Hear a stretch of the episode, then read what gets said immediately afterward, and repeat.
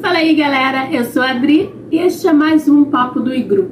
Eu não estava planejando fazer vídeo aí sobre o um novo Predador, né, Predador a Caçada, mas né, eis que estou lá no Twitter e passei por esse post do Matheus Amaral do Sinestera e caí na besteira de ler as raps, né, que é sempre um erro, né.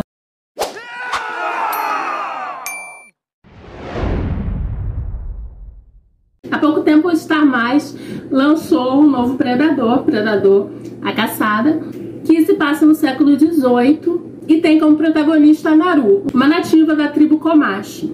Como ocorre nos filmes anteriores, o predador chega lá com sua navinha e vai caçar animais da região e depois os guerreiros Comanche.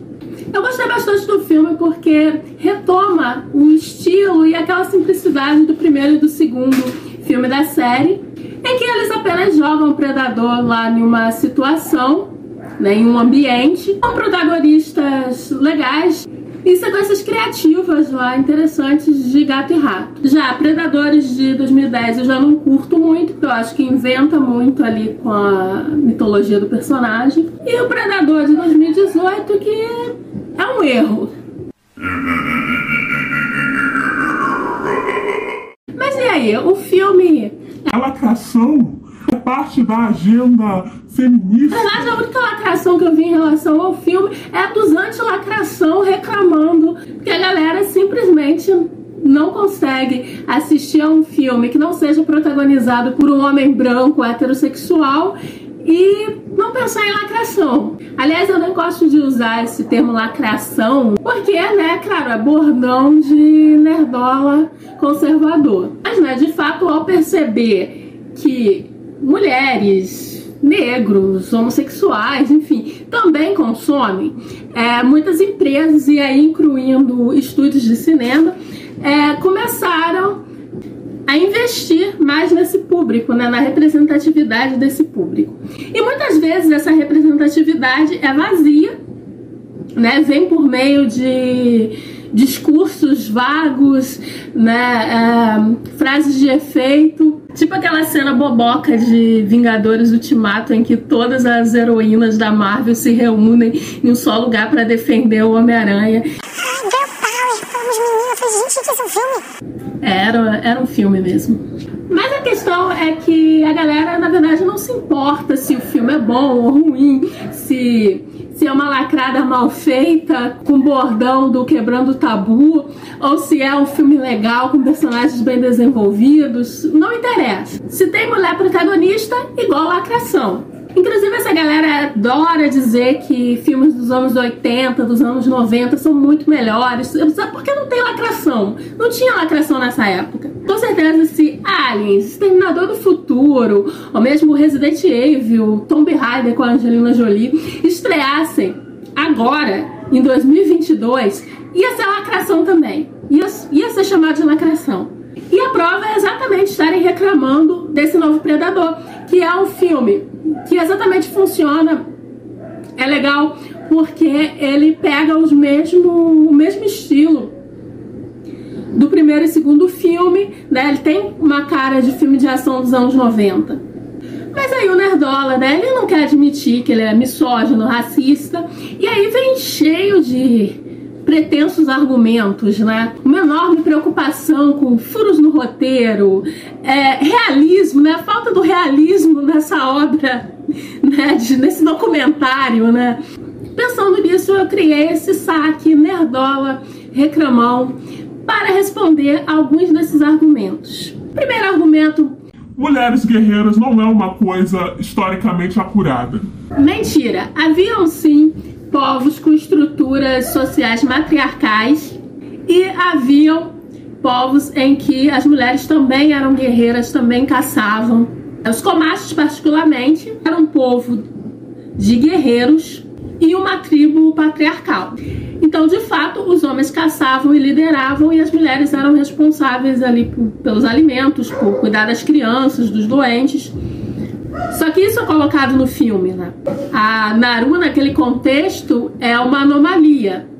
Inclusive ali no comentário que ah, ela, ela chega, né? O comentário dizia que ela chegar ao final como líder né, do Comache seria uma desonra para a tribo.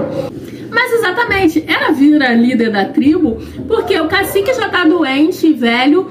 É, todos os jovens ali em idades né, para caçar, para serem guerreiros, foram eliminados.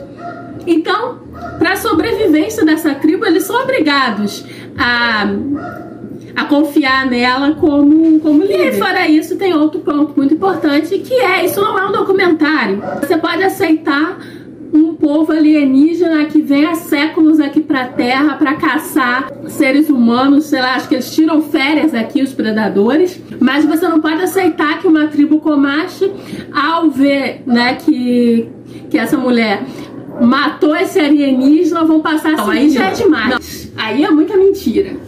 Outra questão, né?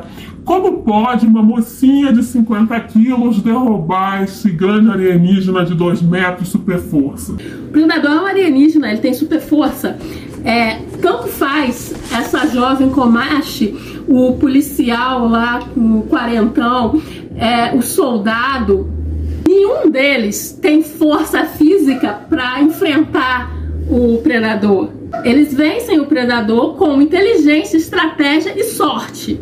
E essa parte do que faz esses filmes serem tão legais, né? O, o primeiro filme mesmo, você vai lá ver um filme com o Schwarzenegger, né? E aí começa, tem aqueles soldados casca grossa todos, mas aí eis que o predador começa a matar todo mundo, vira um slash, onde a Final Girl é o Schwarzenegger. Esse personagem que vai ter que se superar é, para vencer aí o, o, vilão e quase morre no processo. Nos três filmes, o predador é derrotado porque, como muitos caçadores humanos aí, é, subestimam a sua presa. Inclusive, tanto no segundo quanto agora no Predador a Caçada, é, o predador é derrotado com a sua própria arma. A única diferença é que dessa vez é, você tem uma protagonista desacreditada, né? As pessoas à volta dela também não levam muita, muita fé na habilidade dela, não só o predador. Mas em resumo, força física não é importante, é importante é a inteligência, e isso é uma coisa que o filme se preocupa em, em mostrar, né? Que a Naru é muito inteligente. Ela bola o lance da corda para conseguir trazer o machado de volta para sua mão rapidamente e o, os outros guerreiros ali da tribo nem mesmo entendem a função disso. Quando eles vão caçar lá um, um leão da montanha, eles querem né, ir partir pro ataque logo de frente e, e ela que quer fazer tocar e esperar o momento mais adequado. Ela também é a primeira a perceber que tem mais alguma coisa caçando ali os animais além do leão é, outra questão, né? É, o roteirismo do filme para salvar a protagonista. Tem pelo menos dois momentos no filme em que a Naru está encurralada, o predador a vê, mas a deixa aí. Ele caga para ela e segue com a vida dele. Só que a gente tem que lembrar, desde lá do primeiro filme, que o predador ele ataca o que ele considera uma ameaça. Né? É, tanto que no primeiro filme há lá uma rebelde que ela não é atacada porque ela está desarmada. No segundo ele chega a atacar a policial, mas deixa ela viver porque percebe que ela está grávida. Uma espécie ali de código de honra do alienígena caçador. Então assim, quando ele, nesse novo filme, ele não ataca a Naru é justamente nesses momentos que ela está desarmada, ela está amarrada e ele não enxerga ela como uma ameaça. E de qualquer forma, né, a gente percebe que o roteirismo só é problema para essa galera quando a protagonista é uma mulher. Ou você acha que essa laminha aí que o Schwarzenegger passou no corpo é realmente suficiente para esfriar a ponto de do calor do corpo dele não ser mais percebido? Mas, né, não é furo no roteiro, porque você entende que é um filme de ação e fantasia. Ele não precisa ser realista. Agora, se a protagonista é uma mulher, esse realismo é sempre cobrado. Bom, acho que eu já cobri as maiores dúvidas dos nerdolas sobre o filme. Se você tem algum outro ponto que eu não falei, que é um problema do filme, que comprova que o filme é uma lacração, é, não comente, porque eu não quero contato mesmo com o Nerdola Fedido.